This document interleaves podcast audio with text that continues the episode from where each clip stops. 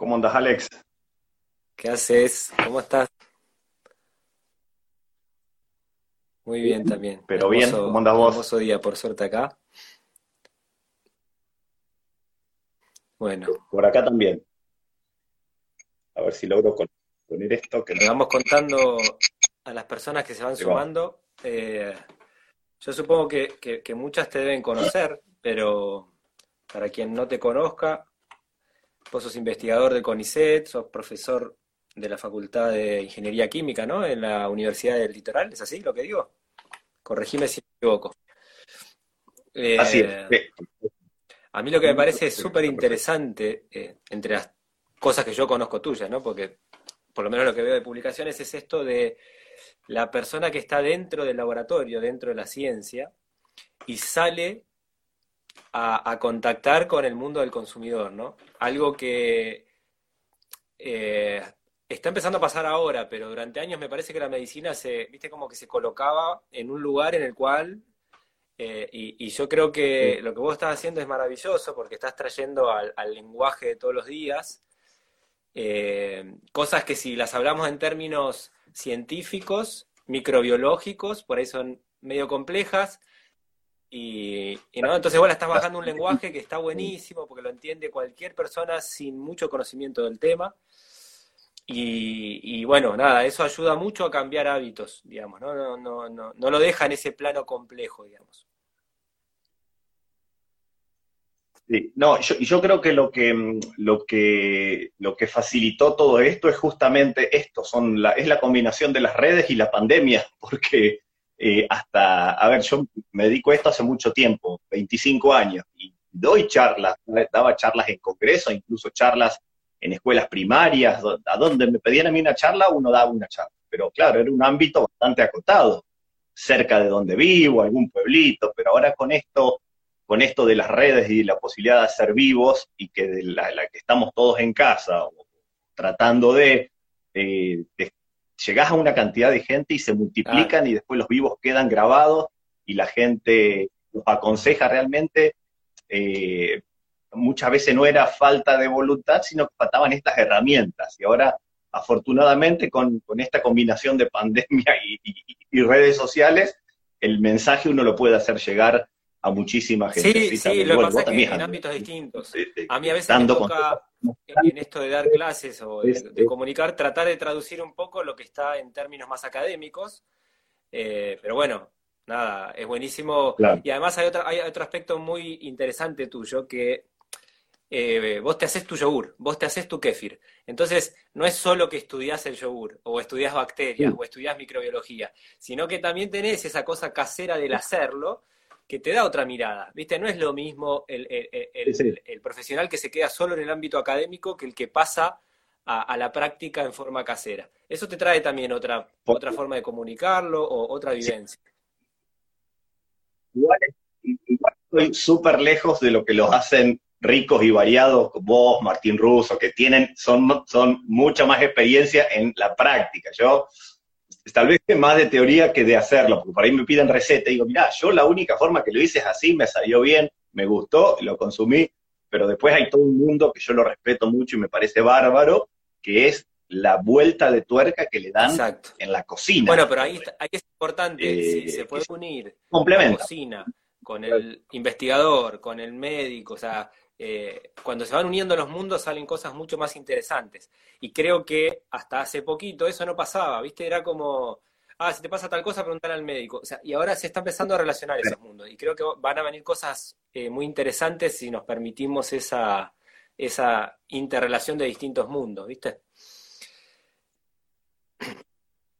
Sí, porque aparte entendiendo un poco, yo soy químico de base y me dediqué a la Sí. microbiología, pero de base soy químico. Entonces, entendiendo la química y la mi- microbiología de estos alimentos, que es la parte más fuerte, uno puede a partir de eso dar algún consejo, decir, che, la fermentación del yogur en vez de dos horas la dejé 12, se me arruinó. Digo, no pasa nada, no hay, es, es una diferencia imperceptible. Uno puede eh, conociendo la, la, la, la química y la microbiología, muchas veces desmistificar o dar tranquilidad a la gente, decir, che, mira, el chucrut quedó dos días más, puede haber pasado nada y no, no Venimos de, un par de décadas, de generaciones en las cuales perdimos el hábito de eso. Yo siempre digo, hay veces que, el alumno o la alumna me hace una pregunta y me la hace porque su abuela no hacía chucrut, porque si no, no me la haría.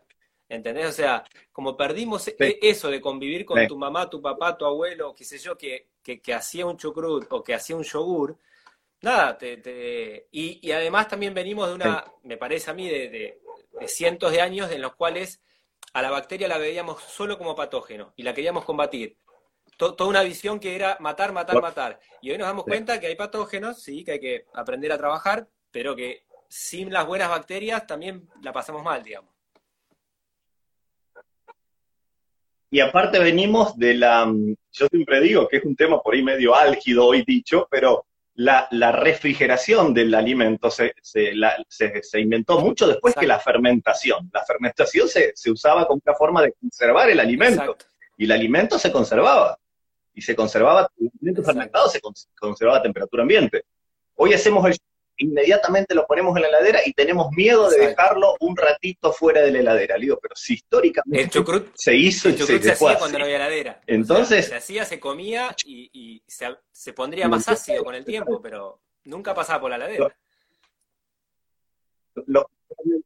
con esto yo no quiero decir que la cadena de frío no sea importante, pero démosle la dimensión que tiene. La fermentación se inventó mucho antes que la refrigeración. Y era una forma de conservar alimentos. Así que eh, tengamos una mirada.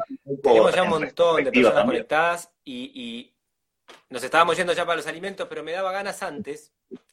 Eh, pues tenemos tantos temas para hablar que la hora se nos va a pasar volando. un poco de me gustaba que, siendo vos que tenés tanto conocimiento de la microbiota, de, de la importancia de la lactancia y demás, que empecemos de cuestiones claves de la concepción, del nacimiento. En una charla que tuvimos una vez me contabas algo, decíamos esto de eh, entramos en contacto con bacterias antes de ser humanos, ¿no?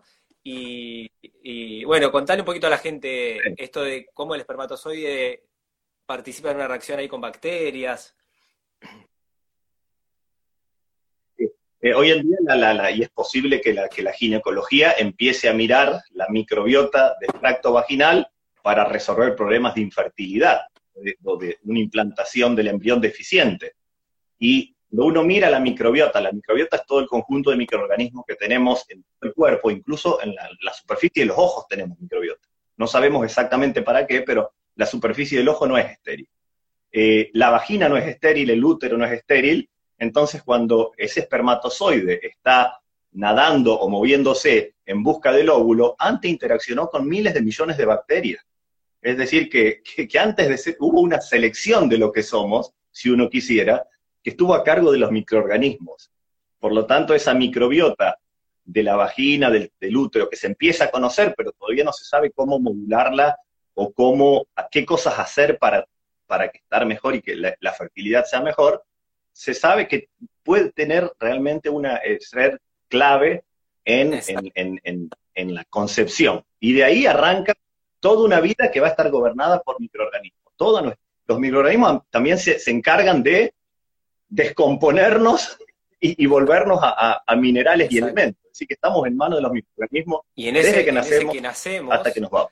Eh, a, mí me alertó, ahora veo que hay más conciencia, pero hubo un momento, todavía igual sigue esto, donde se empezó a, yo diría como a mecanizar la cesárea. O sea, hasta se veía que era más práctica. ¿Para qué vas a parir? ¿Para qué vas a parir si te lo sacan por la panza? Te decía. Yo me, o sea, me agarraba la cabeza diciendo, no solo todo lo que nos estamos perdiendo del mundo hormonal que segrega a la mujer y toda la preparación que es perfecta, sino, digo, a nivel bacteriano, la otra vez me decías, el bebé se contagia de las bacterias de la sala de parto. Eh, cesárea, ¿no? Sí, los chicos que nacen, hay un estudio que demuestra que, a ver, primero, los chicos que nacen de forma vaginal, la vagina tiene el 99,99% del lactobacilo los lactobacilos también son los responsables de la fermentación. O sea que hay una cosa, ahí los lactobacilos son una cosa increíble desde el nacimiento. Que no es casual que una vagina sea casi el 100% de lactobacilo. Eso indica que la evolución hizo que sean esos microorganismos los que primeros tienen que estar en contacto. Cuando el bebé nace por cesárea, agarra microorganismos de la piel, estafilococos, Y hay un estudio reciente que demuestra que también quiere microorganismos que están en la sala en el quirófano, que son microorganismos de la piel de las personas que están en esa sala, que se descaman, vuelan y llegan al bebé. Y ahí es una colonización completamente diferente. Los chicos que nacen por cesárea es muy probable que tengan mayor probabilidad, valga la redundancia, de enfermedades inflamatorias, alergias, mayor susceptibilidad sí, hay, hay porque se colonizan eh, mayor incidencia de asma, de enfermedades autoinmunes, ¿viste? Eh, pero ahí también tenemos, no sé si vos has visto algo de esto de, eh, yo he visto como que se baña el bebé con el flujo vaginal de la mujer, de un bebé que nació por cesárea, y después la importancia de la lactancia, ¿no? Que eso estás difundiendo mucho vos. Sí, eso se llama el sembrado vaginal. Es una práctica que está bastante difundida entre las puericultoras. Eh, es una práctica eh, novedosa que, bueno, para la medicina tradicional todavía es un poco sorprendente, pero bueno, como era sorprendente el trasplante de microbiota fecal que hoy en día se hace. Es decir, son rupturas de paradigmas microbiológicos que, a la medicina tradicional les, lleva un poco más de tiempo, pero también porque hay que hacer los estudios correspondientes para, eh, aconsejarlo a todo el mundo.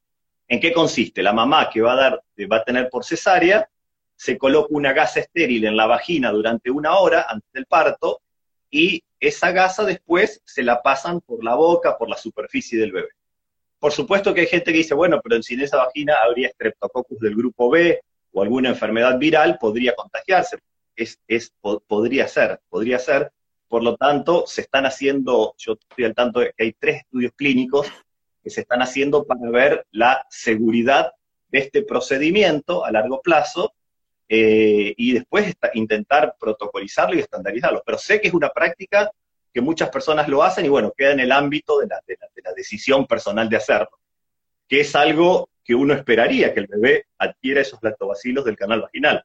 No es descabellada la idea para, para anunciarlo de forma masiva, hacerlo de forma masiva, por supuesto, se necesitan ciertos protocolos y, cuidados. Pero yo a mí me parece que es un, cambio de paradigma bárbaro eh, y, un, aprovechamiento de... Igual ahí también para tranquilizar un poco a, digo, a la mamá de que, o sea, porque hay cesáreas que son totalmente necesarias, yo un poco advertía contra este mecanismo del hábito de la cesárea como si fuese bueno.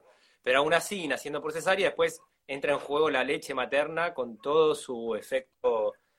Eh, Igual yo, siempre digo, no, hay que hacer que con esto la mamá que tuvo por cesárea se sienta culpable, porque hay cesáreas necesarias y otras, eh, a ver, en la, Organización Mundial de la Salud dice que más de un 10% de cesáreas ya no se correlaciona con mayor sobrevida de la mamá y del bebé. En América Latina hay tasas de casi el 50% o más de cesáreas, es decir, hay un rango ahí que hay que poner las barbas en remojo, no son tan necesarias. Pero bueno, si, se, si, si, la cesárea se tuvo que hacer, se tuvo que hacer, eh, ahí interviene la leche materna. La leche materna es el principal factor que va a proveer microorganismos de forma continua para inocular el intestino del bebé. Entonces, muchas veces una buena lactancia prolongada, realmente prolongada, eh, y una alimentación buena de la mamá. ¿Por qué? Porque la mamá va a tener una microbiota diversa y hay un mecanismo cual células del intestino de la mamá toman a las bacterias del intestino de la mamá, las llevan por circulación interna y las liberan en la glándula mamaria. Es decir, que las bacterias del intestino de la mamá van a pasar a leche materna y de ahí al intestino del bebé. Por lo tanto, es importante promover la lactancia. Y la alimentación de esa mamá eh, atendiendo esa microbiota, ¿no? Para, para llevar ese equilibrio a la leche. Incluso la alimentación de la mamá no solamente durante la lactancia, durante todo el embarazo, porque se sabe que el bebé en el último trimestre empieza a recibir algunas señales microbianas, es decir, empieza ya a haber un contacto, se, detectaron restos microbianos en el meconio, en la placenta, en el líquido amniótico, es decir, que la mamá ya de alguna forma le está transfiriendo, hay que preparar esa microbiota no solo en la lactancia, sino prácticamente bueno, primero, ante toda la vida uno tendría que, pensar, ser consciente de que tenemos que tener una microbiota diversa y abundante, pero sobre todo en el proceso de... Eh, ¿Te parece entrar, te iba a decir entrar un poquito en el kefir y en la kombucha en cuanto al origen, pero podemos, si no, pasar por lo de la diáspora láctea, si querés contarlo, me parece súper interesante. O la, esto que yo, digamos, vamos a hablar un, poquito de historia también, que a mí la, historia de la ciencia me gusta, me gusta muchísimo y, habla muchísimo de por qué pasan las cosas. Una, una, podemos hablar de esto que se llama la diáspora láctea, pero también esta experiencia que es un poco más reciente, que es lo que pasaba, yo lo había posteado en, en, Karelia, que es una región entre Finlandia y, y Rusia, eh, que después de la Segunda Guerra Mundial se trazó el límite definitivo y personas genéticamente iguales quedaron viviendo de los dos lados de la frontera, quedaron viviendo en Finlandia y en Rusia. Finlandia rápidamente se hizo un país muy moderno, con altísimos estándares de higiene, las personas vivían en, construcciones muy confortables, muy cerradas, mucho vidrio, mucha madera, mucha limpieza, mientras que del otro lado de la frontera se mantenía una vida mucho más rural, en, contacto con el medio ambiente. ¿Qué es lo que pasó? La gente finlandesa empezó a tener alergia al polen. Se, medía la, incidencia de la alergia y se vio que las personas que vivían en, lugares tan higiénicos, tan aislados, eh, eran alérgicas al polen. Y eso tiene que ver con nuestra relación con los microorganismos. Cuando uno se deja de tener ese contacto natural con microorganismos a partir del ambiente, de la alimentación, del aire, eh, el sistema inmune se, queda como sin herramientas para responder a los antígenos y generan esas alergias. Esa experiencia a mí me parece, aparte eso pasó en un periodo de, 40, 50 años. Uno dice, rápidamente uno puede ver las consecuencias de perder ese contacto con los microorganismos. Súper interesante en una sociedad que todavía está eh, retomado fanatizada por la higiene, ¿viste? O sea, digo, entras en un supermercado y casi que tenés más productos de, limpieza que cualquier otra cosa. Cuando en la antigüedad la limpieza era vinagre. Pero no obstante. ¿No? O sea, yo, yo en la antigüedad que eran el vinagre. Sí, para mí el, origen de vinagre es fantástico porque también trae una, cuestión de, higiene importante, digamos, ¿sí? Pero hasta un punto. Sí, sí el, equilibrio entre eh, entre protegerme de los patógenos, pero tampoco matar a todo el mundo porque necesito ese contacto microbiano. Yo creo que nos pasamos de rosca, nos fuimos un poco, tiene, eso es un poco la base de la teoría de la higiene, y los países escandinavos lo tienen medido. Ellos tienen medido la incidencia de las enfermedades atópicas, de las alergias, de los eczemas, pero lo están eh, revirtiendo. Vos fíjate que, por ejemplo, Noruega, eh, en su Producto Bruto Interno, tiene considerada a la lactancia materna, porque ellos tienen, es como un círculo virtuoso, ellos saben que si las mamás están las condiciones para que amamanten, y al papá también, para que le acompañe y para que le genere el espacio, esos chicos eh, tienen menos enfermedades, generan menos gastos al sistema de salud pública, son chicos con mayor coeficiente intelectual, que producen más para el país, aumenta el PBI y el país se puede invertir en lactancia materna. Es una cosa increíble, pero ellos lo tienen medido. Ese, ese círculo virtuoso entre lactancia materna, chicos más sanos, menores gastos de salud, chicos más inteligentes que van a producir más porque un desarrollo cognitivo superior, y eso permite destinar recursos a promover la lactancia materna. O sea que ellos fueron eh, un poco víctimas de la higiene, pero también eh, se dieron cuenta a tiempo y han tomado medidas. Es excelente, es excelente porque eso es el, paradigma que hay que transformar ahora, digamos. Eh, eso, es lo que tenemos que trabajar. Tal tal cual. Repensar la lactancia, el, tipo de parto, la administración de antibióticos, viste que a veces, bueno, tomar un antibiótico por las dudas. Hay estudios, hoy hay estudios que demuestran que cada día de toma de antibióticos de un chico cuando ya no lo necesita, muchas veces, bueno, sigue dándoselo por las dudas. Cada día eh, eh, es un impacto significativo en la cantidad de bacterias anaeróbicas del intestino de ese chico. Es decir, que cada Claro, es que venimos de, años de, no solo en la medicina, es el paradigma humano, no, medimos el alcance de algunas cosas nuestras. Eh, pasa en la agricultura, con los agrotóxicos, en un montón de campos, el ser humano avanzó sin medir las consecuencias y bueno, Y muchas veces, porque, a ver, nosotros para combatir la idea, los antibióticos salieron y son necesarios, cuando son necesarios hay, que, hay que consumirlos, por supuesto, nadie está en contra de eso. Lo que uno tiene que saber es que hay que, el, antibiótico va a hacer un daño más allá, no va a matar solamente al patógeno, va a matar a todo un entorno microbiano. Hay que tomar alguna medida para intentar que ese daño sea el menor posible.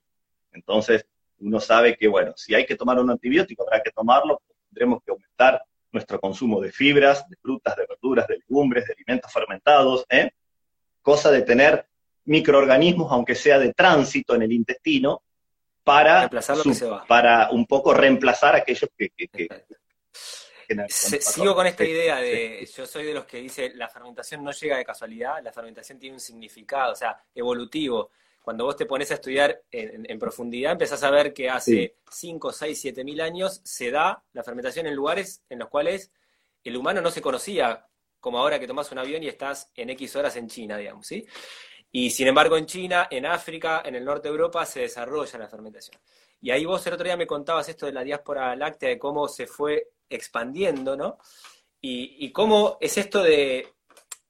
Después lo vamos a relacionar con lo del kefir y la kombucha, del origen de estos cultivos, ¿no? Pero, pero claramente tiene que con una cuestión en esa relación evolutiva del ser humano, de elegir algo eh, que conoce, que domina, le gusta, tal vez se da cuenta que lo hace bien, lo sigue reproduciendo.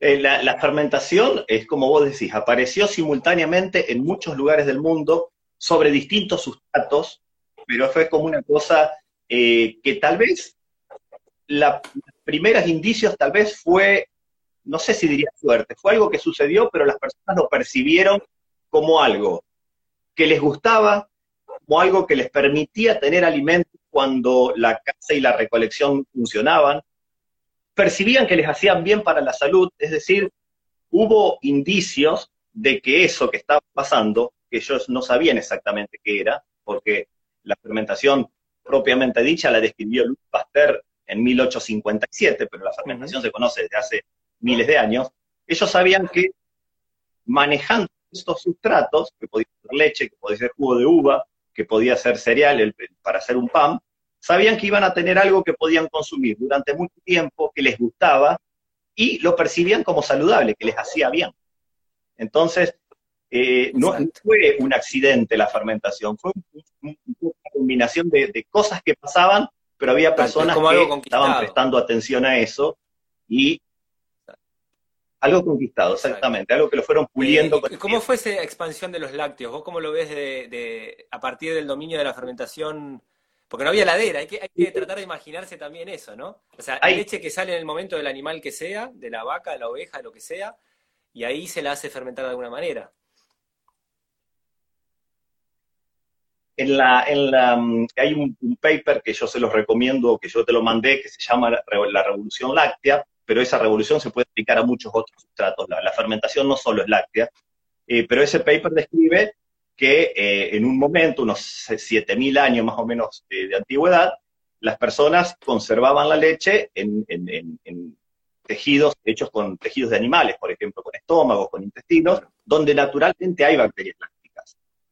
Con la temperatura, porque esto pasaba en Oriente Medio, lo que hoy es, Irak, es Siria, con la temperatura ambiente eso se fermentaba, había una transformación y tenían un alimento eh, fermentados, tenían una, leche fermentada.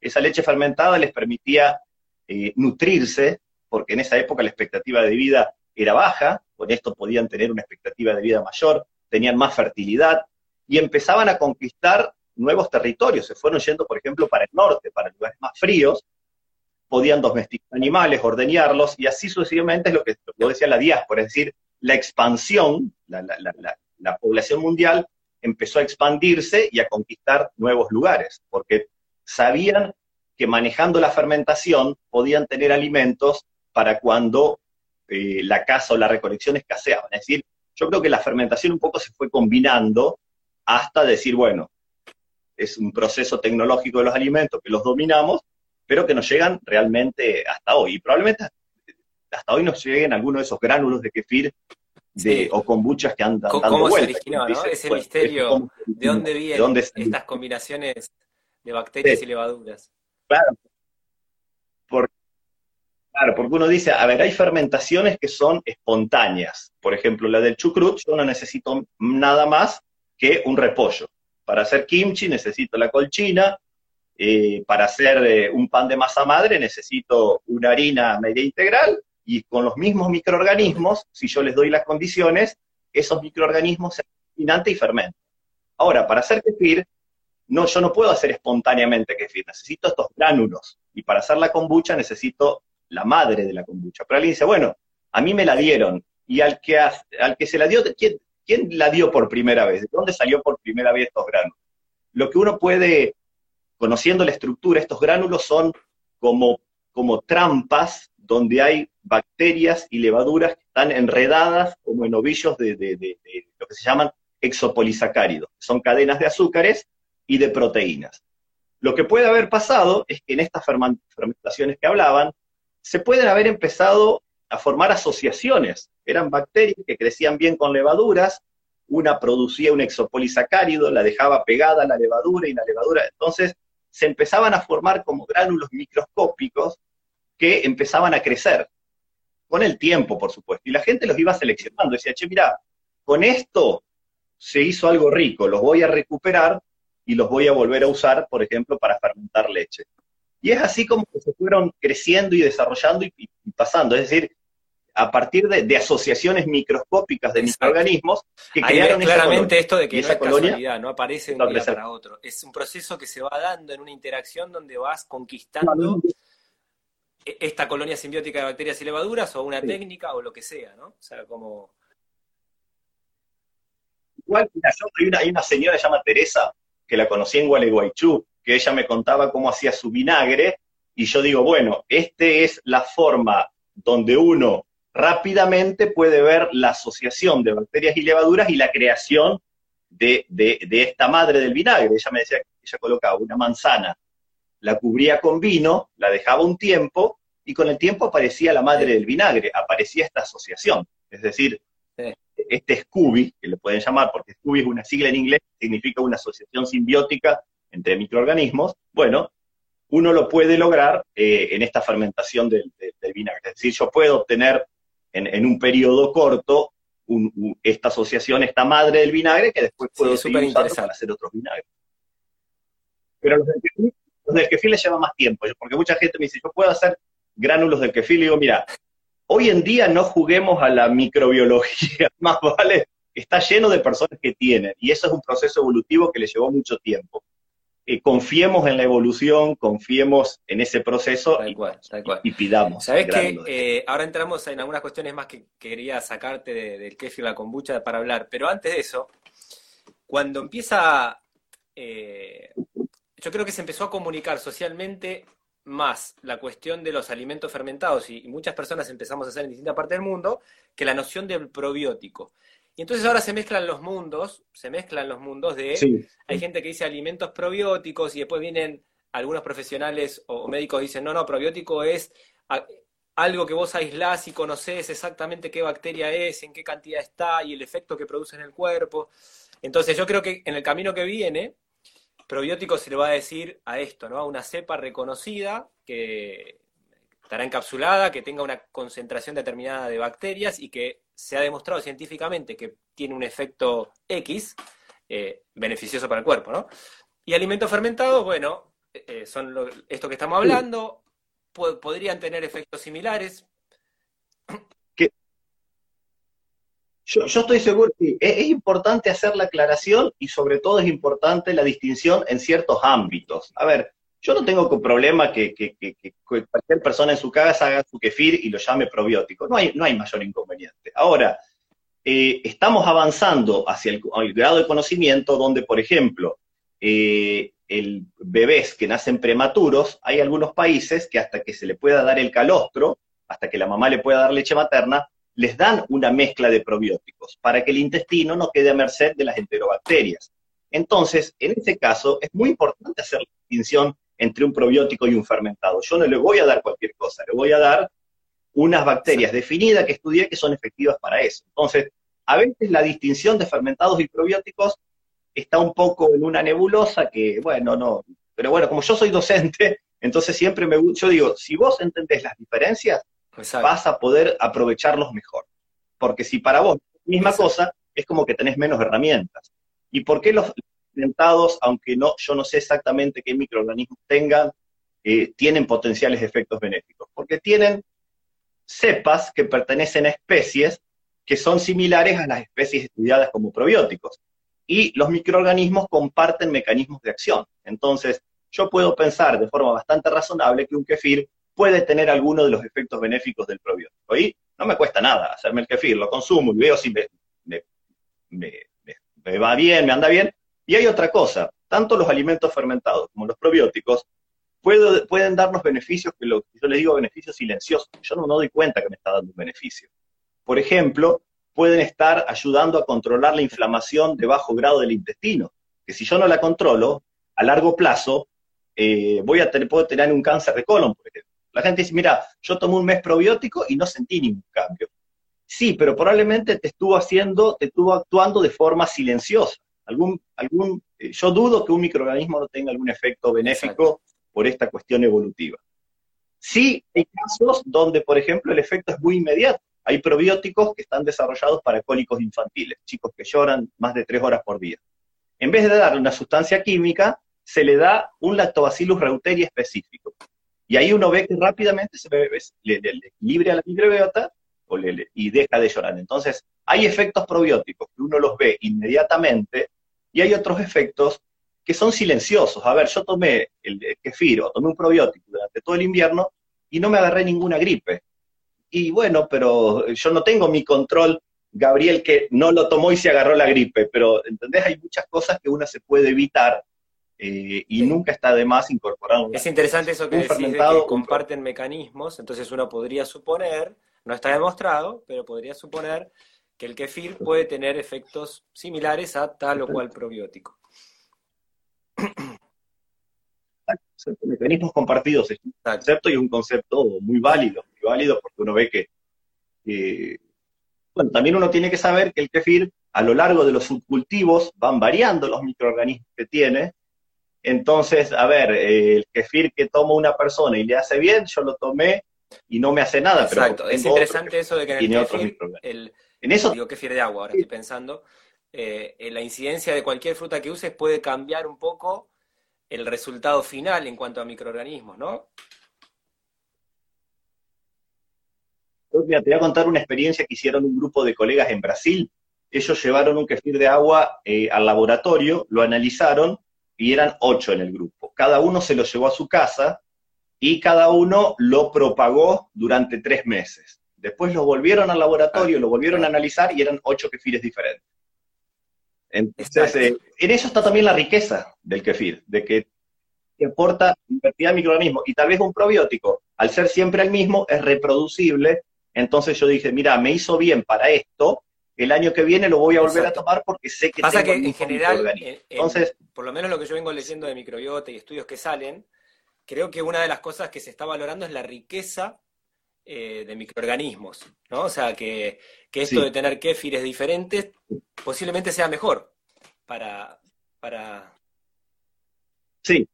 Eh, en, ciertos casos, la, está muy buena la pregunta, eh, tu pregunta, de que la microbiota diversa y abundante es, es importante. Pero hay dos casos donde la microbiota no es diversa, y es en la vagina, en la vagina no hay diversidad, hay solo lactobacilos.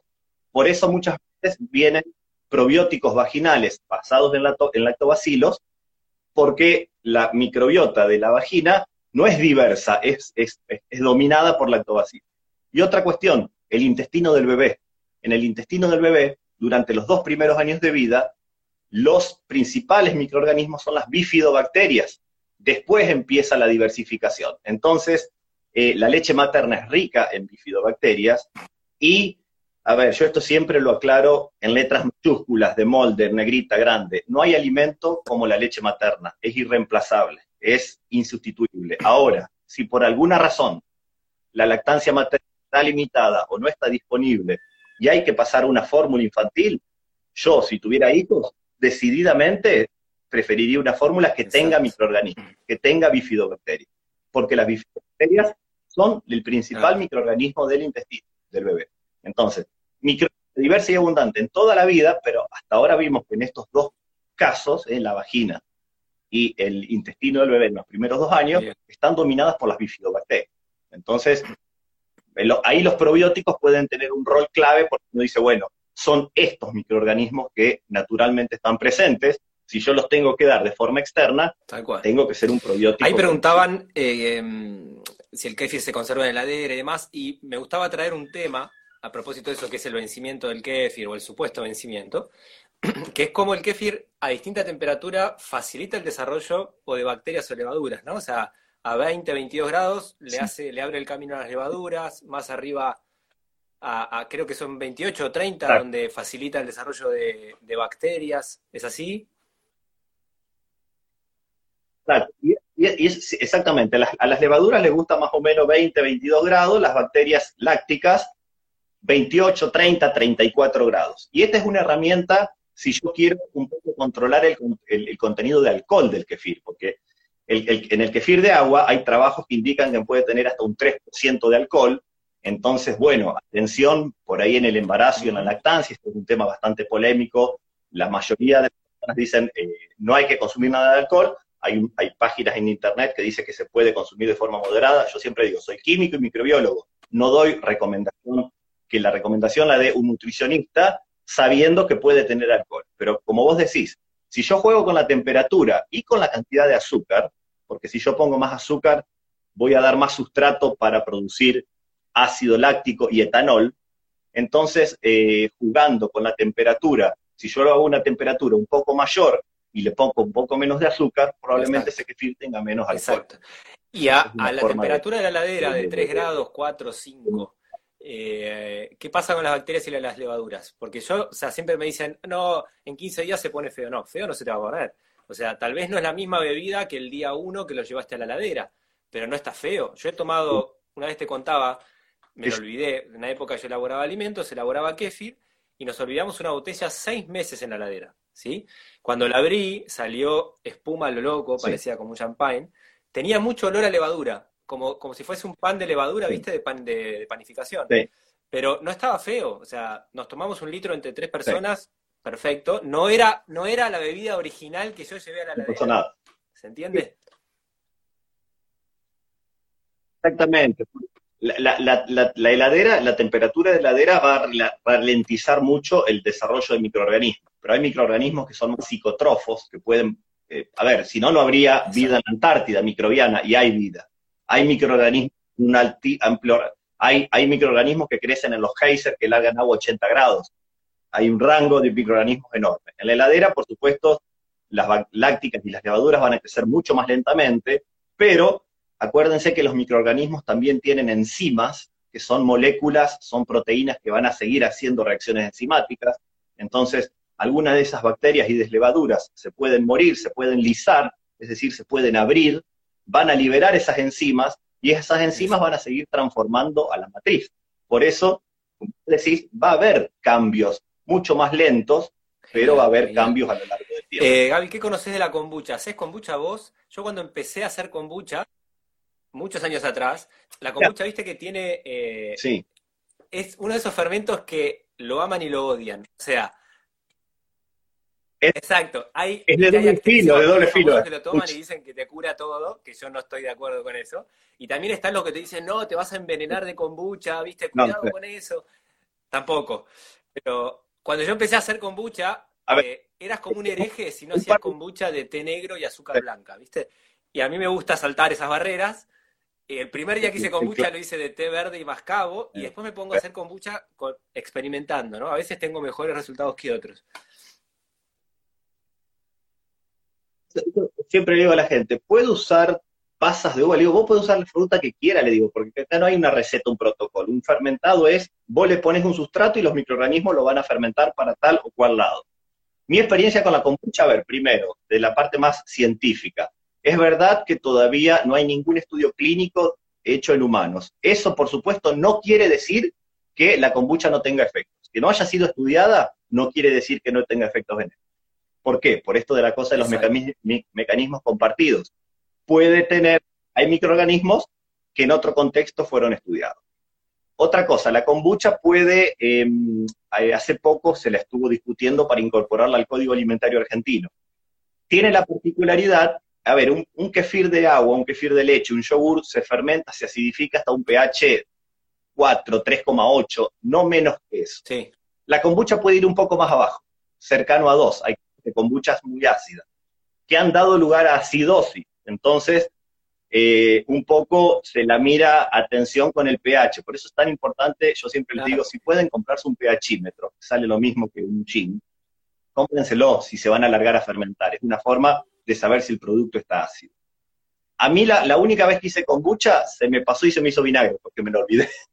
Porque es una fermentación bastante más larga. problema en que sea vinagre. y en la hay Nadie se lo va a poner a tomarse un litro de vinagre, pero... No, no, no, pero no era lo... No, no, no, no era el gusto que yo esperaba o el que estaba acostumbrado. Los, los, los fermentados son muy, muy culturales. A ver, yo eh, tuve la oportunidad de probar el kimchi en Singapur. A mí me explotaba la boca de picante, porque, digo, bueno, es muy cultural. O comer, por ejemplo, Billy, que es un yogur que tiene un hongo arriba, un geotricum. A ellos les encanta, a mí me daba como cosita. Entonces los culturales son, eh, son absolutamente, dependen mucho. Y si vos te recorres todo lo que es el interior de Brasil o los países andinos, ellos tienen unos, fermentados en base a maíz y a lo que se te ocurra, que uno nunca los ha visto, y son sub, y para ellos son y son eh, saludables, y para uno les puede resultar extraño. Entonces, y otra vez, volviendo a la kombucha, no es tal vez del más conocido, entonces puede no cubrir tus expectativas. Está bien. El mecanismo es similar al del kefir, porque es una colonia simbiótica, solo que hay otro presente desde otros microorganismos que dan origen a, por ejemplo, el ácido acético que no está en el kéfir o no está en esa concentración. Claro. el ácido glucurónico, eh, glucónico, porque hay eh, principalmente dos grupos bacterianos, acetobacter, que dan eh, ácido acético, y gluconobacter, que dan ácido glucónico. Entonces, el kefir puede tener un toque de, acético imperceptible. Sí, sí. puede y si lo dejas en el tiempo, desarrolla un poquito más. Yo, he visto kefires abandonados que desarrollan más acético. Sí. Justo nombraste. Sí, sí, sí, sí totalmente. ¿y, vos, ¿y vos cómo de, de, conservar los gránulos? Porque hay toda una, una cosa de que los gránulos no hay que ni ponerlos en la heladera ni congelarlos porque se, se mueren los microorganismos. Y yo les digo, bueno, pero si vos entonces con ese criterio vas a tener que andar reproduciendo el ¿Cómo llegaron a tu vida? ¿Y qué pasa si te vas de vacaciones? Y yo lo voy a congelar. La primera pregunta es, yo te digo, ¿cómo, ¿Cómo llegaron sí. algo a ver, si... miles de años de antigüedad, no? Seguramente si yo lo congelo alguna se muera, pero cuando lo reactive es un, producto que va cambiando tanto la microbiota que la microbiota la puede cambiar porque se congeló, porque le puse una fruta, porque lo repiqué, porque, o sea que hay muchas fuentes que me van a hacer variar la microbiota de estos alimentos indefinidos microbiológicamente. Así que no hay que castigarse si alguna vez lo tengo que dejar una semana en la heladera o seis meses en el congelador porque me cansé un tiempo. Sí, sí, son dos, Yo creo que hay dos aspectos que tenemos que, trabajar que tiene que ver con sacarle la fobia que todo tiene que ser estéril, sí que tenga que ser higiénico, o sea, trabajar en forma higiénica, pero no esterilizar todo. Y la otra es esto de, llevar a, cierta lógica y de, practicidad de las cosas. O sea, eh, ahí claramente se ve que se perdió el hábito del fermento. O sea, es esto que yo te digo, vos no viste a tu abuela o a tu abuelo haciéndolo, porque si no, todas estas cosas te darías cuenta, las manejarías de una manera mucho más caseras y simples, con los cuidados correspondientes, pero no con una obsesión eh, propia del que desconoce el terreno donde meterse. Sí. Mira, cuando, cuando empieza, no sé si vos viste la película El Origen, Inception se llama, la de Leonardo DiCaprio. Ahí la, escena inaugural tiene una frase que es impresionante, que la gente vaya y, y veanla eh, dice, el, eh, le pregunta una voz en off, ¿qué es lo más infeccioso? ¿Un virus? ¿Una bacteria? Y la persona dice una idea, una mala idea. Cuando vos tenés, se te mete una mala idea, un mal concepto en la cabeza, lo más difícil de sacar. No hay nada más infeccioso que una, un preconcepto, una mala idea, este temor del organismo, es muy difícil de, de revertir. Y por eso decía, los profesionales de la salud también, redescubrir a ver, y yo no los culpo ni los acuso, yo sé que los, programas, eh, cuando los médicos cursan eh, en la carrera de medicina, tienen una sola microbiología, y, por supuesto que lo importante es que primero conozcan a los patógenos, pero se podría poner una microbiología 2 donde hablemos de microbiota y todas estas cosas, para decir, bueno, vamos a ir con un antibiótico, con un antiácido, pero sepamos que todo esto puede tener un efecto negativo sobre el otro. Es decir, que también hay que la formación de los nuevos profesionales tiene que venir de la mano de todos estos nuevos conocimientos. Es que la microbiología son los, la docena de patógenos que conocemos que nos, que nos amenazan. Hay miles de otros. Sí, eh, nos quedan 10 minutos y vos en un momento pasaste por algo que yo no quiero que no menciones en relación al código alimentario. La otra vez hablábamos, me contabas algo que me parece que va a, revolucionar cosas, así como se habla de la ingesta diaria de proteínas, o sea, recomendadas, ¿no? Me, hablabas de la GAPA y, de que se está empezando a trabajar esto de, o a preguntarse por lo menos, de, che, ¿no tendremos que hablar de una dosis diaria recomendada de, microorganismos, ¿no? Exactamente. Yo, yo hace un tiempo pertenezco a la Asociación Internacional de Probióticos y Prebióticos, que es una asociación, eh, de, somos varios investigadores de distintos lugares del mundo, para la promoción de, estos microorganismos. No solo probióticos y prebióticos, hay también eh, alimentos fermentados. Está Robert Hopkins de la Universidad de Nevada, que es la autoridad en alimentos fermentados, es un grosso grosso. Eh, está por salir un documento, dos documentos de esta asociación, uno dedicado a alimentos fermentados y los, los efectos benéficos, que yo lo voy a postear, lo voy a difundir, y otro que es sobre la posible recomendación dietaria de microorganismos. Como uno tiene como decimos, tenemos que consumir tantos miligramos de calcio por día, bueno, probablemente nos tengamos que preguntar y tengamos que empezar a recomendar consumir una dosis diaria de microorganismos, porque evolutivamente nuestro intestino estuvo preparado para recibir microorganismos. Pasamos a una alimentación prácticamente estéril. Entonces, no es descabellado pensar eh, que en las próximas ediciones de, de las GAPA, las guías alimentarias para la población, se incluya un capítulo, en India lo tienen, India recomienda a la gente consumir alimentos fermentados. Bueno, y después el desafío va a ser ponernos a trabajar, todos los que estamos en este tema, en cómo recomendar buenas prácticas, porque si no, no es decir fermentar cualquier cosa y comerla, sino, a ver, para este alimento fermentado, así, así, así y así. Para este otro, sí, así, así. Yo creo que va a ser de una riqueza enorme y va a, ser un, va a ser un combustible para todos los que trabajamos en estos temas y abordarlos eh, científicamente, pero yo creo que aquí se necesitan grupos multidisciplinarios, gente como vos que sepa hacerlos, gente que sepa de inocuidad, gente que sepa de, medirlos si están vivos, si están muertos, es decir, bueno, las guías alimentarias solamente que venían a hablarlo de alimentos, van a hablar también de alimentos con Es súper interesante también porque yo creo que, que si algo está pecando la medicina actual es darle valor solamente a lo, a lo palpable y concreto. O sea, está buenísima la ciencia, los estudios que avalan todo, yo los admiro y los estoy todos los días leyéndolos, pero para mí darle origen a, aceptar que tenemos que comer microorganismos es también flexibilizarnos un poquito en ese aspecto, diciéndole, hay otra cosa también, ¿sí? Porque digo, eh, cuando vos aceptás ingerir una cantidad de microorganismos, la vas a aceptar sin saber todavía todo el espectro de cosas buenas que hace, ¿sí? Porque no la podemos saber de, todos los microorganismos en todas las interacciones que, generan esa microbiota. Exactamente, exactamente. Uno, eh, yo estoy seguro que van a, te dan un rango de beneficios mucho más allá de lo que fueron estudiados. Y a ver, ¿y cómo uno se da? Cuando salió el primer probiótico, años 80, había un estudio clínico para ese probiótico. Para ese probiótico se sabía solo eso. Hoy, para esa cepa, hay 300 estudios clínicos. Es decir, que se hace mucho más de lo que sabíamos en los 80. Esto va a pasar con todo. Es decir, que el, conocimiento es muy dependiente del momento histórico. Si nos vamos a los 80, esa cepa servía para la diarrea en niños. Hoy sabemos que sirve para una gran cantidad de cosas. Lo mismo le pasa a los alimentos. Sí, para mí va a ser algo le va a pasar. Entonces, eh, eh, mucho más de lo que conocemos ahora. y, lo que que la kombucha no tenga ningún estudio, benéfico, eh, estudio clínico no significa que no tenga efectos benéficos. Tiene potenciales efectos. Y para cada situación, un probiótico o un alimento fermentado que va.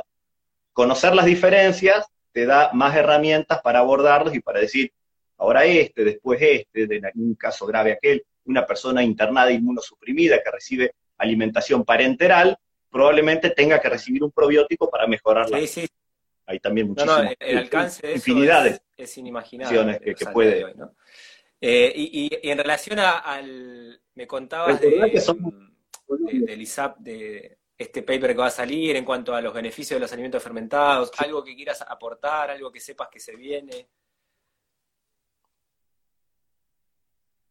Eh, no le pedí para, pedí para verlo y me lo, me lo mandaron, pero la verdad que no tuve tiempo de ojearlo. Pero está por salir, no, va, va, a ser una cosa muy amplia, tiene que ver con la, la salud digestiva, con la, la, respuesta inmunológica, con controlar la inflamación de bajo grado, muchas cosas que no nos damos cuenta que pasan en el intestino, pero que las, las, las tenemos a largo plazo. Entonces, por eso, repito, yo tomé el probiótico un mes, tomé el fermentado, no me hizo nada. Bueno, no te diste cuenta que te, hizo, que te arregló algo, pero con el tiempo... Sí, bueno, también por otro eh, lado, las enfermedades no empiezan de un día para otro. En distintas medicinas eh, acuerdan en que es un proceso que empezó hace 10 años, tal vez. O sea, no tenés un tumor de hoy para mañana. Se viene generando en el tiempo, ¿no? Y, Hay, hay, inflamación de bajo grado que, termina siendo un pólipo y de ahí termina siendo un... Pero en algún momento empezó esa inflamación. Yo creo que la, inflamación en es la puerta de entrada para la mayoría de, los problemas, incluso que nos afectan la cabeza, migraña, visión eh, nublada, eh, ansiedad, estrés. Es tener un intestino que deja pasar cosas. Ahí preguntaban dónde publicás cosas. Eh, Gabriel en su cuenta, que es la que va a quedar subida en este podcast, después yo lo subo al podcast, que es Gevinde, él suele postear estudios que van saliendo y demás, así que ahí yo supongo que vas a comunicar todo esto. Armo, historias, armo historias destacadas sobre temas. Por ejemplo, la semana que viene voy a armar una historia, ya la estaba pensando, de cómo en el laboratorio sabemos la cantidad de bacterias o de levaduras que tiene un alimento fermentado o la cantidad de probióticos que puede tener un yogur o un suplemento, mostrándole a la gente el paso a paso de cómo lo hago, para, porque muchas veces son cosas que la gente dice, pero ¿cómo sé que están vivas y que están? Bueno, un paso a paso sencillo de, cómo saber, de cómo, lo hacemos en el laboratorio. Te, hago una última pregunta, a ver si vos conocés algo eh, que tiene que ver con la evolución de un fermento de vegetales, tipo un chucrut, ¿sí? Porque, digamos, a partir del tercer día ya hay una fermentación, ¿sí? De ahí a, los 30 días, ponele cuatro semanas, van eh, interactuando distintas familias de eh, lactobacilos y, otras bacterias según cómo va bajando el pH y demás. Y hay quienes te dicen, no, no, el chucrut bueno es el de 30 días, el de 15 no. Yo no le encuentro tanto sentido, o sea, yo creo que a los 3, a los 7, a los 10, a los 20 siempre tenés bacterias interesantes, no sé si vos conoces algo de eso. No, la respuesta es que, a ver, la respuesta correcta debería ser, ah, bueno, habría que ver un estudio clínico hecho con un kefir, con un chucrú de 15 y de 30 y ver los efectos. Todo lo otro es opinión. Entonces, puede ser muy buena, pero no hay base científica para decir que uno es mejor que otro. Aparte, mejor en qué, en, qué te vas No, es muy, esa, esa, esas cosas son muy, muy opiniones, que yo las respeto, pero tienen asidero científico, tampoco tiene un mecanismo por el cual pueda ser tan diferente. Puede, como vos decís, puede tener muy buenos efectos para hoy, para el otro, pero yo, yo no pondría acá los en, Nada de eso está demostrado. Yo quería ver si científicamente había algo, pero me daba la sensación que no, no, tiene sentido. No, no, no. No, no, no, no, no, hay nada y no, y no, es difícil pensar en un mecanismo para que algo sí ocurra. bueno, ahí están los últimos segunditos. no sé si a vos te quedó algo que quieras comentar. Yo creo que fuimos pudiendo pasar por todo. No, eh, pasó, volando. Estuvo súper. Me encantó poder atravesar la fermentación de cosas tan... ¿Eh? O que se hablan todos los días, sino llegar un poco más a la historia y a cosas... Eh, Nos quedó la historia de, cómo, de, yo quería hablar un poquito de Luis Pasteur, de la vida del gran Luis Pasteur, el próximo cómo descubrió lo, que a la, Yo te aviso cuando queden los últimos segundos, pero es interesantísimo en dos minutos, no. Cuando Luis Pasteur era, era, era químico, él hizo su tesis en cristalografía, él separaba los cristales que torcían la luz a la izquierda o a la derecha, trabajaba con un microscopio separando los cristales. Cuando lo llevan a, se hace rector de la Universidad de Lille en París, había una fábrica que producía alcohol por fermentación de remolacha, y la fermentación a veces salía bien y a veces salía mal. Entonces lo llaman a él para a ver si les puede dar una mano. Él se va con un microscopio, ve cuando la fermentación sale bien, había unas cositas redondas, él le llamaba animalcule, animalitos, y cuando la fermentación salía mal, había unos bastoncitos. Desarrolla toda su teoría de la fermentación láctica, y la, la, la, porque en esa época no se publicaban papers, sino que se hacían exposiciones orales y después quedaban en los anales, y él lo presenta en la sociedad eh, de, de, agroindustria, creo, de, Lille. Y ese, ese informe que se llama Memoria sobre la fermentación láctica, que él lo, lo, dijo el 8 de agosto de 1857, se considera el nacimiento de la microbiología. Es decir, que la microbiología nació con una fermentación defectuosa de mano de las bacterias lácticas, que hoy son las que nos, nos, nos, hacen los alimentos fermentados, como decía. Alimentos buenos, bacterias buenas y malas. Esa bacteria láctica puesta en un lugar que no correspondía, arruinaba la fermentación de alcohol. No, y es buenísimo. Eh, nada, esa historia que me parece genial y como el tipo... Traigo mucho este concepto de lo que dijiste antes, la fermentación existía antes de que Pasteur haya aislado eso. Ahí él logró aislarlo, darle nombre, eh, definirlo, repetirlo tal vez. Él se dio cuenta que, los responsables eran los, los animalitos. Y el que, el que le puso el nombre microbio, en, esa sesión estaba Emile Littré, que era el que escribía el, famoso diccionario Littré. Los que estudiamos francés, y un diccionario Littré. Él le dijo, ¿por qué le los animalitos no le llamás microbes, microbios? Es decir, que la palabra microbio no vino de Pasteur, sino que vino de uno, de un, del que escribía el diccionario. Buenísimo. Una anécdota genial. ¿Cómo nació la microbiología? muchísimas gracias por tu tiempo, por, este, por esta hora que compartimos, que fue hermosa, va a quedar grabada para quienes escucharon empezada. Yo después la subo al podcast, así que después pueden bajar el audio y todo. Así que un placer. Fantástico. hasta la próxima, ¿eh? Muchísimas gracias. Hasta, luego. próximo, un gusto. Un fin. Chao, chao.